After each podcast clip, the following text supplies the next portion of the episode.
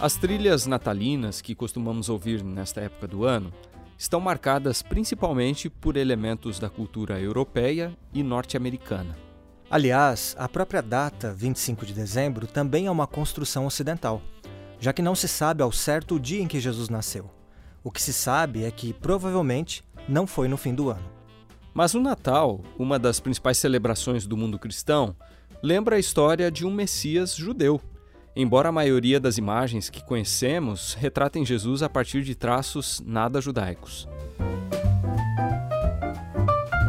Ao longo da história, cristãos e judeus se distanciaram, mas eles têm mais crenças em comum do que muitos imaginam. Afinal, a religião que hoje tem o maior número de adeptos e que tem sido a mais influente por muitos séculos nasceu exatamente no meio do judaísmo, ou dos judaísmos daquela época. E é justamente sobre isso que nós vamos falar no último episódio do ano.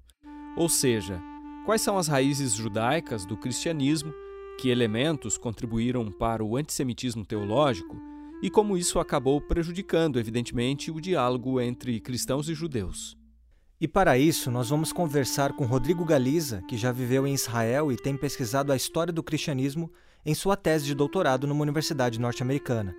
E também vamos conversar com André Vasconcelos, que foi voluntário no Museu do Holocausto em Montevideo, no Uruguai, e Buenos Aires, na Argentina, além de ter trabalhado com projetos para promover o diálogo interreligioso nesses dois países. Essas entrevistas foram realizadas por mim, Márcio Tonetti, e pelo meu colega Wendel Lima, com quem eu divido o microfone na apresentação do episódio de número 41 do podcast da Revista Adventista. Fica então aqui, Tonetti, o convite para os ouvintes nos acompanharem nesse ping-pong com os convidados de hoje.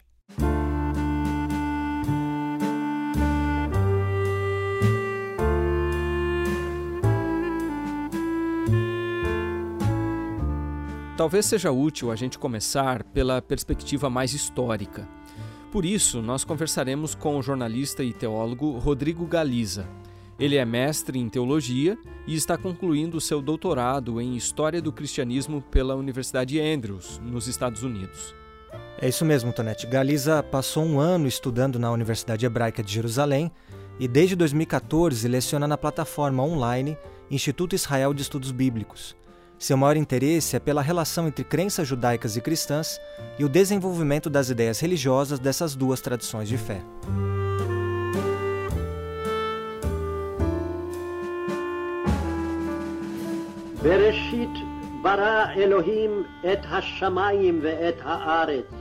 Inicialmente uma seita judaica, séculos depois o cristianismo se tornou independente do judaísmo e também hegemônico no Império Romano tornando-se a maior religião do mundo.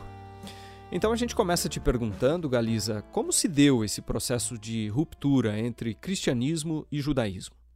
Bem complexa a resposta para essa pergunta, porque tanto o cristianismo como o judaísmo estavam em processo de transformação de suas identidades nos primeiros séculos da Era Comum. Essa ideia de que o cristianismo saiu do judaísmo na época de Jesus não é a mais adequada para explicar a complexidade religiosa israelita do primeiro século. Não existia um judaísmo monolítico do qual saiu o cristianismo no primeiro século. O que existia, é, ao meu ver, eram várias interpretações, o que o historiador judeu da época, Flávio Josefo, chama de seitas de conceitos filosóficos. Existia os fariseus, os saduceus, os essênios, os elotes, os samaritanos e outros israelitas que viviam a religião de Israel de forma diferente. E o movimento liderado por Jesus era mais uma alternativa das que já existiam no primeiro século. Com a destruição do templo no ano 70, os três grupos ideológicos que continuaram com a transmissão das tradições hebraicas foram os samaritanos, os fariseus, que se transformaram eventualmente no judaísmo rabínico de hoje, e o cristianismo.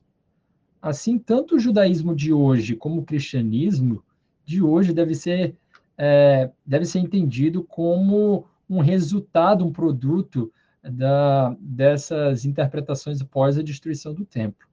Por isso, acho que essa questão de ruptura entre judaísmo e cristianismo deve ser reavaliada e é, deve-se ter muito cuidado como se define o que se procura com frequência na academia é uma clara distinção entre judaísmo e cristianismo. mas como ambos os grupos possuem semelhanças e diferenças, e porque os dois grupos nunca foram monolíticos em, suas, em sua história, tanto em suas crenças e práticas, passaram por modificações com o tempo, fica difícil indicar uma data de separação. Quando abordamos essa questão de uma perspectiva histórica das ideias, se percebe que o ponto principal da divergência entre os grupos uh, judeus e cristãos era a crença de que Jesus era o Messias. E na perspectiva de muitos seguidores de Jesus, que ele, que Jesus também era Deus. Ambas as crenças de que ele era o Messias e que era Deus não foram aceitas pela maioria dos judeus no passado e ainda hoje. Assim, pode-se dizer que a ruptura ocorreu no primeiro século, mas como nem todos os que aceitaram Jesus como Messias também reconheciam que ele era Deus, reconheço que nem nesse ponto é, em particular podemos indicar algo claramente divisor. É uma questão bem complexa. E de modo geral, Galiza, como que os pais da igreja, as primeiras gerações que sucederam os apóstolos na liderança do cristianismo, olhavam para os judeus? De modo geral, como os pais da igreja foram escritores gentios que moravam longe da terra de Israel e estavam distantes culturalmente do judaísmo, a tendência foi negativa. Eu argumentaria que a razão desse antagonismo foi em reação à perseguição que os seguidores de Jesus sofriam ou sofreram nas mãos da liderança de Jerusalém, a liderança judaica de Jerusalém, além da perseguição dos pagãos no Império Romano fora da terra de Israel. Devemos lembrar que os seguidores de Jesus, pelo menos até o segundo século, eram minoria em comparação com os judeus e gentios que não seguiam a Jesus. Junto a essa perseguição, haviam também razões teológicas bem é, complexas que eu vou simplificar aqui. Como, de acordo com o Novo Testamento, Jesus não foi aceito como Messias e seus seguidores foram perseguidos pelas autoridades judaicas de Jerusalém.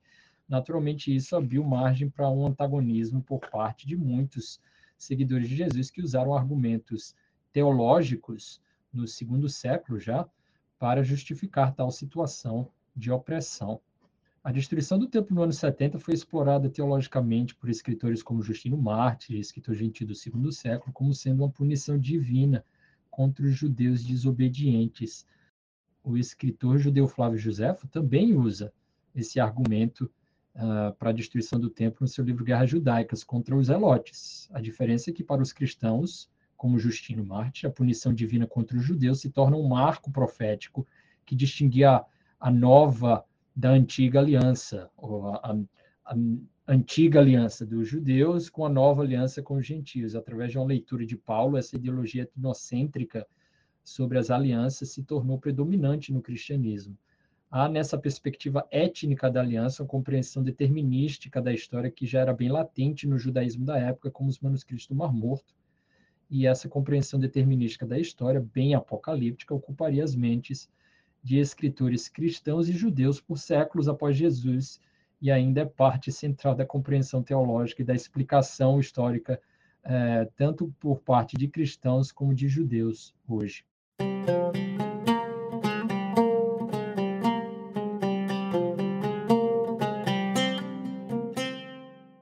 Movimentos de reforma ou restauração, como o Adventismo, se propõem a voltar para o texto bíblico a fim de resgatar as crenças e reviver, em alguma medida, né, as experiências dos primeiros cristãos.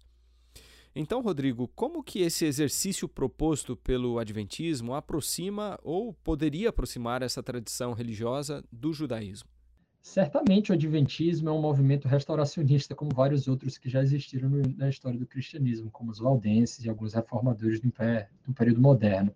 Essa ideologia pressupõe uma apostasia, um desvio ideológico da suposta verdade por parte do professo povo de Deus, do qual esse grupo faz, faz ou fazia parte. Uma mensagem que ecoa os profetas da Bíblia hebraica citando como exemplo o profeta Malaquias nesses movimentos restauracionistas, é o conceito de lembrar da lei de Moisés, de voltar à lei de Moisés. Na época de Jesus, esse era o bravardo de grupos como os judeus, a comunidade de Qumran, João Batista e eventualmente de Jesus e seus seguidores. Creio que essa tentativa desses grupos a um retorno ao ideal divino sempre foi moldado pelas interpretações de cada comunidade. Por isso, acho que não devemos equiparar em todos os aspectos as experiências dos primeiros cristãos com a comunidade ou comunidades restauracionistas posteriores. Mas, como a proposta de restaurar a verdade está centrada, pelo menos na teoria, em um apego às palavras do texto bíblico, vemos na história semelhanças de crenças entre esses grupos. Isso não deve ser surpresa. Desculpa, pois deve ser deve se esperar que pelo menos em linhas gerais intérpretes da Bíblia cheguem a uma conclusão semelhante. O sábado do sétimo dia é um exemplo claro disso, visto que o texto bíblico ensina de forma inequívoca, ao meu ver, que o dia sagrado é o sétimo dia da semana. Esse é um dos pontos que aproxima, por exemplo, o adventismo do judaísmo de hoje, visto que a maioria dos cristãos não guardam o sétimo dia como sagrado. Além disso, a dieta de Levíticos e o interesse pelos rituais dos santuários também são pontos em comuns entre o cristianismo adventista e o judaísmo. Nessa comparação moderna, no entanto, como já expliquei anteriormente, eh, deve-se ter cuidado em não se equiparar o judaísmo de hoje com os judaísmos da época de Jesus. O judaísmo predominantemente hoje é o resultado da tradição rabínica, como já falei, fortemente influenciada pelos fariseus, mas essa não era a única perspectiva israelita do primeiro século. Ah, como eu explico para os meus alunos frequentemente, deve-se entender o perigo do anacronismo histórico de igualar o chamado judaísmo e cristianismo hoje com os de dois mil anos atrás. E Rodrigo, há sete anos, né, desde 2014, você tem lecionado numa plataforma online de educação com sede em Israel, ministrando cursos variados sobre a Terra Santa e o contexto judaico do Novo Testamento. Como que então você avalia o interesse crescente das pessoas por esses temas, inclusive no Brasil? De acordo com vários estudos, inclusive um que revisei recentemente, o interesse de cristãos sobre a cultura judaica na última década cresceu bastante em países como o Brasil e os Estados Unidos, em decorrência a certas compreensões proféticas do papel de Israel no cumprimento das profecias bíblicas sobre o tempo do fim. A minha avaliação como adventista sobre esse assunto, de maneira breve, é que, como, igre como igreja, devemos aproveitar esse momento único histórico para propagar nossa perspectiva do Evangelho eterno e acho que deveríamos investir mais em nosso relacionamento, não só com judeus, mas com essa audiência de cristãos simpatizantes ao judaísmo, chamado judaísmo. Vejo muito potencial em minha experiência lecionando com uh, essa companhia de Israel para pessoas de todo o mundo de diversos contextos religiosos, inclusive vários líderes religiosos uh, cristãos. Há uma procura enorme de cristãos sobre o que eles entendem ser as raízes hebraicas do cristianismo que é a relação da Bíblia hebraica com o Novo Testamento. E creio que mais que quaisquer outro grupo uh, cristão hoje, o Adventismo tem muito a oferecer. Por fim, Galiza, você poderia nos contar um pouco sobre a sua experiência de um ano de estudos na Universidade Hebraica em Jerusalém?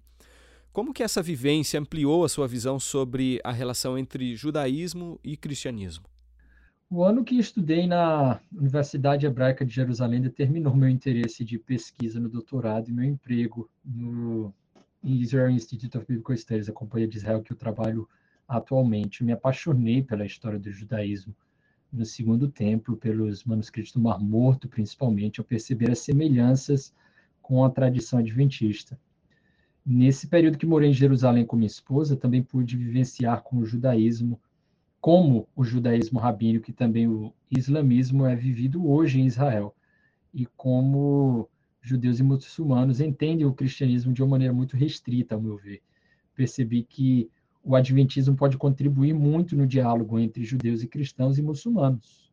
Aqui eu vou mencionar rapidamente quatro experiências que eu tive em Jerusalém que me marcou, mas marcaram muito na minha compreensão entre o judaísmo e o cristianismo. A primeira que eu vivia na, na propriedade da igreja adventista do lado árabe, de Jerusalém, como a igreja era do lado judeu, todos os sábados caminhávamos no nosso apartamento até a igreja, passando pelo bairro de predominância islâmica e depois pelo bairro ultra-ortodoxo chamado Meachiarim, dos judeus em Jerusalém. Os muçulmanos, a princípio, achavam os nossos vizinhos que éramos judeus, porque a gente, porque nós andávamos arrumados, com a Bíblia embaixo do braço no sábado, e os judeus contrapartida, os judeus ortodoxos meacherim nos viam saindo do bairro árabe e se perguntavam quem éramos, visto que muçulmano normalmente vão à mesquita nas sextas e os cristãos vão para a igreja normalmente no domingo. Então, percebi que não éramos nenhum nem outro na mentalidade deles, né? Isso mostra como categorias de identidades religiosas são limitadas. Outra experiência é, tive, eu tive quando ajudei os pastores da Igreja de Jerusalém em estudos bíblicos. Eu tive a oportunidade, o privilégio de dar estudo bíblico para um judeu ortodoxo, que eventualmente se tornou adventista, e essa experiência me mostrou o quanto da Bíblia eu não sabia, porque ele tinha quase a Bíblia hebraica inteira memorizada. Ao mesmo tempo, eu entendi o quanto Jesus, uh, o entendimento de que Jesus é o Messias, faz a diferença na interpretação do texto bíblico. Em uma experiência um pouco diferente, mas relacionada, em um jantar, Erev Shabbat, pôr do sol de sexta-feira, né, com a minha professora, vi também que muitos judeus não conhecem as profecias de Daniel, que fazem parte da Bíblia. O, esse livro, o livro de Daniel, se tornou meio que tabu, aprendi, do judaísmo rabínico. Ah, eu lembro que o marido da minha professora me fez várias perguntas sobre o cristianismo naquele jantar e de profecia, e ao mencionar textos de Daniel, Isaías e Miqueias para ele numa perspectiva cristã, ele ficou positivamente surpreendido com todas essas ligações bíblicas que os cristãos fazem. Percebi com todas essas experiências e outras, que eu não tenho tempo aqui de mencionar, o quanto os judeus estão carentes de uma explicação bíblica alternativa à tradição rabínica, e novamente creio que o adventismo tem muito a oferecer nessa área e não podemos desperdiçar como adventistas essa oportunidade.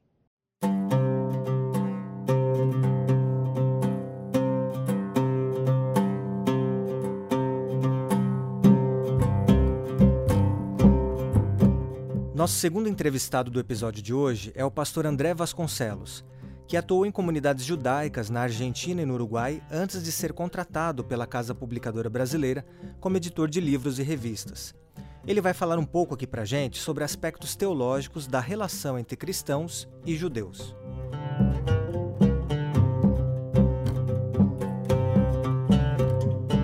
André, em um curso online oferecido em abril e maio deste ano, o teólogo Reinaldo Siqueira, que recentemente foi eleito diretor do Centro Global de Diálogo entre Adventistas e Judeus, lembrou que, historicamente, o cristianismo acabou incorporando elementos que resultaram em uma teologia do desprezo pelos judeus. É o caso do que os especialistas chamam de supersessionismo ou teologia da substituição. Esta é a escola mais influente, mais duradoura e, que existe no cristianismo é, e que impacta todos os ramos do cristianismo, todos, seja catolicismo, igreja ortodoxa, igrejas armenas, igreja evangélica, protestante, todos os ramos foram impactados por esta escola de interpretação. Pegando um gancho aqui nessa fala do Dr. Siqueira, que aliás, né, André, foi nosso professor no Seminário Teológico do NASP, quem sabe seja interessante começarmos trazendo aqui para o nosso ouvinte uma breve definição do que é dispensacionalismo e supersessionismo. Bom, o primeiro modelo, o dispensacionalismo, propõe que Deus tem um plano para a igreja e outro para Israel. A vertente clássica desse posicionamento teológico, conforme defendida por John Nelson Darby no século XIX, divide a história da redenção em sete economias ou dispensações. Segundo esse ponto de vista, a igreja cristã está sob a dispensação da graça e Israel sob a dispensação da lei. Logo, os dois povos têm o próprio caminho para chegar ao céu. Talvez as pessoas que estejam nos acompanhando não estejam familiarizadas com essa terminologia, mas com certeza elas já ouviram algo parecido com isso. Ah, você não precisa guardar a lei, porque isso é para os judeus. Agora a gente vive no período da graça. Já o segundo modelo o supersessionismo, que também é conhecido como a teologia da substituição, ensina que a igreja suplantou ou substituiu o Israel do Antigo Testamento. Para quem defende o supersessionismo, o povo judeu foi rejeitado por Deus quando negou Jesus. Como um desdobramento desse posicionamento teológico, acredita-se que as promessas bíblicas referentes ao antigo Israel sejam transferidas para a igreja cristã, que a lei seja substituída pela graça e que o Antigo Testamento seja substituído pelo Novo, só para citar alguns exemplos. A gente pode dizer também que a abordagem tipológica é uma variação um pouco mais positiva desse modelo teológico. Pois, se o antigo Israel era apenas uma sombra da igreja, como é defendido é, na interpretação eclesiológica, ou de Cristo, na interpretação cristológica, ele também deixaria de desempenhar sua função como povo eleito. E André, muitas pessoas enxergam uma suposta rejeição de Israel no Novo Testamento. Mas é, eu te pergunto, de que maneira nós deveríamos compreender alguns desses textos que são utilizados para defender essa ideia, como é o caso da parábola da vinha, relatada em Mateus 21, e a metáfora das duas oliveiras, lá em Romanos 11? É importante levar em consideração que, devido ao antissemitismo enraizado no cristianismo, muitos cristãos inferem na sua leitura do Novo Testamento um posicionamento anti-judaico, mesmo antes de qualquer reflexão exegética. Isso fica muito claro em Mateus 21, na parábola da vinha, especialmente no verso 43, que diz algo mais ou menos assim: O reino de Deus vos será tirado e será entregue a um povo que lhe produza os respectivos frutos.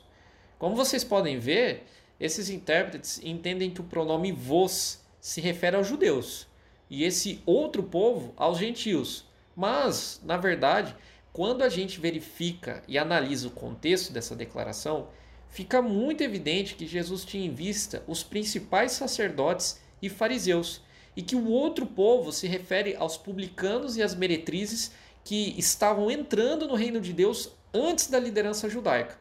Em outras palavras, essa passagem não tem nada que ver com o tema da eleição de Israel. E a gente também poderia dizer o mesmo em relação às 70 semanas de Daniel 9, que tradicionalmente são interpretadas como um período de provação para Israel. Mas quando nós vamos para Daniel 9, verso 24, a gente encontra seis ações. Primeiro, cessar a transgressão. Depois, dar fim aos pecados. Espiar a iniquidade. Trazer a justiça eterna. Selar a visão e ungir os santos dos santos. E todas essas ações têm como sujeito o próprio Deus. Ou seja, essas ações são de caráter redentivo e são em prol de Israel, em favor de Israel. Na verdade, o único texto da Bíblia que trata da questão da eleição ou não de Israel no contexto da nova aliança é o capítulo 11 de Romanos, que fala da metáfora das duas oliveiras. E nesse capítulo, Paulo já começa dizendo: Porventura Deus rejeitou o seu povo? E a resposta do apóstolo é enfática: Não, de modo nenhum. E ele utiliza a própria experiência como um exemplo de que resta ainda um remanescente segundo a eleição da graça. Depois, Paulo vai comparar os gentios a uma oliveira brava, cujos ramos são enxertados na oliveira boa da casa de Israel. E então ele vai dizer que a parte dos judeus que permaneceu incrédula foi lançada fora. E é justamente em relação a essa parte incrédula que ele vai dizer no verso 28. Quanto, porém, à eleição, eles são amados por causa dos patriarcas, porque os dons e a vocação de Deus são irrevogáveis. Então, na teologia paulina de eleição, Israel permanece como o povo de Deus.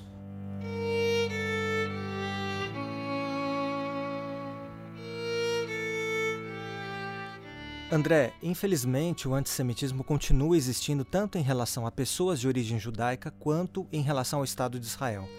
Para citar um caso aqui bem recente, neste mês alguns movimentos de apoio à causa palestina tentaram boicotar a realização da final do concurso Miss Universo em uma cidade israelense. Trazendo esse tópico para o âmbito teológico, você acredita que, de certo modo, a ideia de substituição ou de que Deus rejeitou o povo judeu pode ser encarada como uma forma de antissemitismo? Com toda certeza.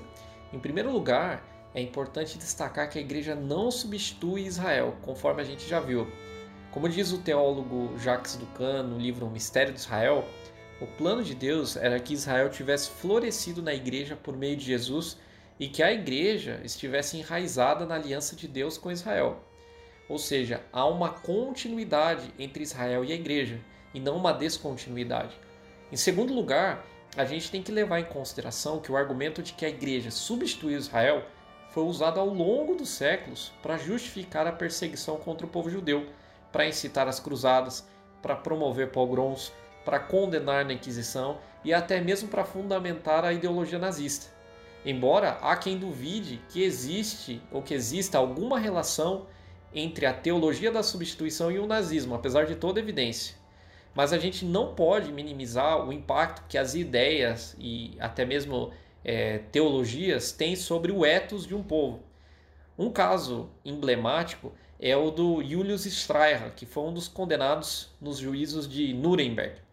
Ele, que foi o editor de um jornal nazista, afirmou em autodefesa que não havia publicado nada que Lutero já não tivesse escrito 400 anos antes. E de fato, Lutero foi bem agressivo no que ele escreveu contra os judeus. Por exemplo, no tratado sobre os judeus e suas mentiras, Lutero diz que os judeus deveriam ser desapropriados, expulsos de sua terra e que suas sinagogas e livros religiosos deveriam ser queimados. Lutero chegou a afirmar que os judeus são pequenos demônios destinados ao inferno. E o pior de tudo, ele diz que isso deveria ser feito para que não recebamos a ira de Deus por transigir com as blasfêmias dos judeus. Isso é forte, não é? Essas críticas e outras sempre têm como base a teologia da substituição, do deicídio e de que Israel é um povo amaldiçoado por Deus. A gente também pode destacar o caso de Paul de Lagarde, que foi um dos especialistas mais destacados em estudos sobre a Septuaginta, mas que também foi um dos ideólogos do nazismo.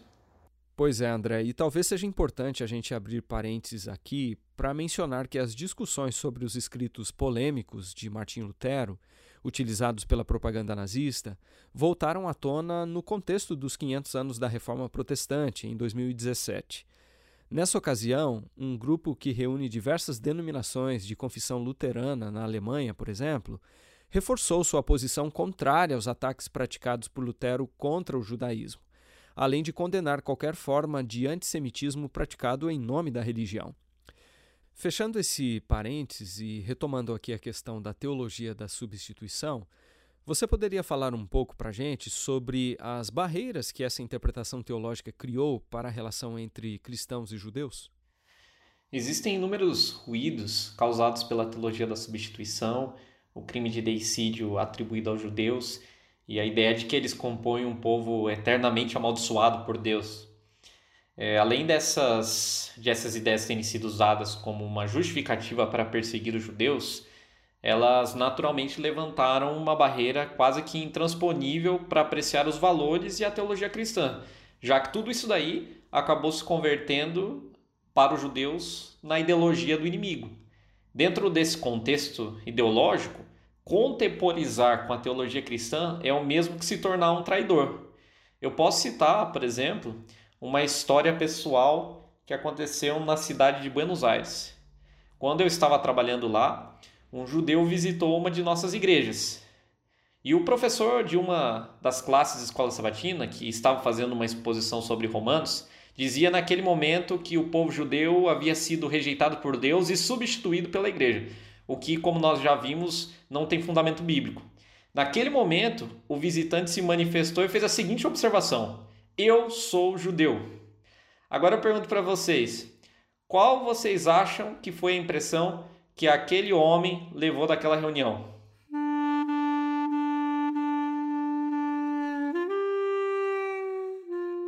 E para fechar a entrevista, André, você já trabalhou em comunidades judaico-adventistas de Montevideo, no Uruguai, e Buenos Aires, na Argentina, como nós mencionamos anteriormente. Mas especialmente depois dessa experiência, como que você passou a enxergar o papel do adventismo no processo de reconciliação entre cristãos e judeus? Eu acredito que o adventismo tem um papel profético a desempenhar no diálogo judaico-cristão. Isso porque nós estamos exatamente no meio do caminho entre os dois povos, né, entre Israel e a igreja. Nós guardamos a lei de Deus e temos o testemunho do Messias. O curioso é que essas duas características já são esboçadas no capítulo 4 de Malaquias, que fala de um mensageiro profético, que é chamado de Elias, e que tem a missão de converter o coração dos pais aos filhos, dos filhos aos pais, de apresentar a lei que Deus prescreveu no Horeb e de preparar o caminho para a vinda do anjo da aliança, né, que é chamado no capítulo 4 de sol da justiça. Interessante é que essas características são as mesmas que aparecem no Apocalipse em relação ao remanescente escatológico, né? o restante da descendência da mulher, que é mencionado lá em Apocalipse 12, 17. Também Apocalipse capítulo 14, 12 diz: Aqui está a perseverança dos santos, os que guardam os mandamentos de Deus e têm o testemunho de Jesus, que nós acreditamos ser o Messias. Então, é, nós temos essas duas características, a observância da lei e também acreditamos em Jesus. Por isso que nós é, temos aí um papel central é, de interlocução nesse diálogo, porque se por um lado nós compartilhamos com o cristianismo de modo geral a, a crença em Jesus como Messias, nós também compartilhamos com os judeus a crença é, da validade da Torá, a importância da observância dos mandamentos de Deus na vida diária. É por isso que o Adventismo tem esse papel estratégico no diálogo judaico-cristão. E é importante também destacar o que diz Isaías capítulo 40, porque Isaías capítulo 40 também fala dessa, da missão desse mensageiro profético. E antes de o Senhor se manifestar em glória, como diz lá em Isaías capítulo 40, verso 5, nós temos uma missão que é delineada já no verso 1. Consolai, consolai o meu povo, diz o vosso Deus. Né? Dizei para Jerusalém que já é fim do período da sua milícia, que ela já pagou em dobro pelos seus pecados. Vós que clama no deserto, preparai o caminho para o Senhor e direitai no ermo né, um caminho, uma, uma passagem para o nosso Deus. Então, essa é parte da nossa missão.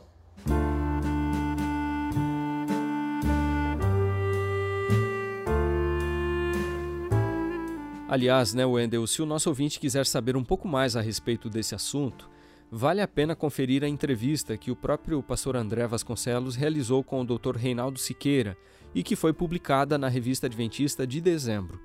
Basta você acessar o link que nós informamos na descrição deste episódio. É verdade, Tonete. E com alguns trechinhos dessa conversa, que também foi gravada em áudio, é que nós encerramos o episódio de hoje. Conforme você vai ouvir aí, o novo coordenador do Centro Global de Diálogo entre Adventistas e Judeus ressaltou alguns outros pontos que podem favorecer essa aproximação. Nós temos muitos pontos em comuns. O sábado é o mais destacado. Né? Mas nós podemos ter perspectivas, por exemplo, em educação, perspectivas em respeito pela liberdade e direito das pessoas, é? perspectivas de, de, de, de também atividades contra preconceitos que acabam destruindo ou impedindo a pessoa de ter a sua vida como antissemitismo. Né? É, eu acho que tem várias áreas que nós podemos trabalhar. Entender a questão das leis, na perspectiva adventista, alimentar, na perspectiva judaica, mas você tem perspectivas também, por exemplo, quando você tem uma, uma, uma noção que não é explorado nesses diálogos. Toda a liturgia judaica, toda a liturgia judaica é montado em, cima do serviço do templo. Todo Shaharit, Arvit, etc. Toda a teologia adventista é montada em cima do serviço do santuário.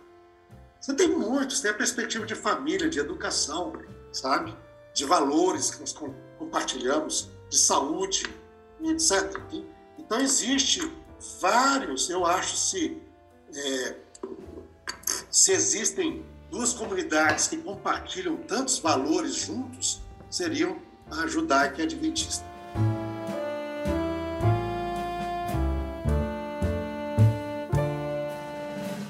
Falando em termos mais amplos, ele também disse acreditar que Deus tem trabalhado nessas últimas décadas trazendo uma compreensão tanto no meio cristão e judaico de que é, essas duas religiões que são vistas tão opostas e às vezes até inimigas, uma atacando a outra, elas teriam muito a, correlacionar-se e muito de respeito, muito de crescimento, de trabalho junto para que fossem instrumentos de Deus neste mundo, segundo a vontade de Deus e que está, está também revelado na sua palavra.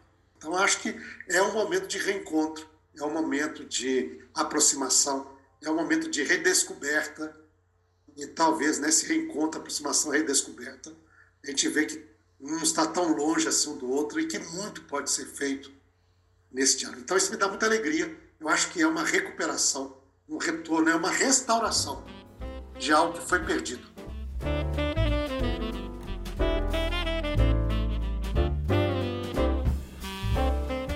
Repensar interpretações bíblicas equivocadas que desgastaram a relação entre cristãos e judeus é um passo importante para desconstruir esses estereótipos mencionados ao longo do podcast.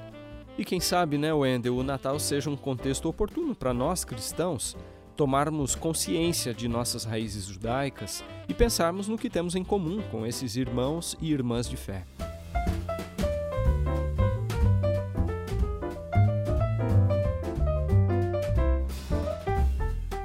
Com produção e roteiro de Márcio Tonetti e Wendel Lima, edição de áudio e sonorização de Márcio Tonetti e direção de jornalismo de Marcos de Benedicto, o episódio de número 41 do podcast da Revista Adventista fica por aqui.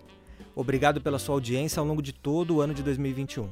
Um Feliz Natal e até 2022. O podcast volta em fevereiro e a gente espera continuar contando com seu apoio.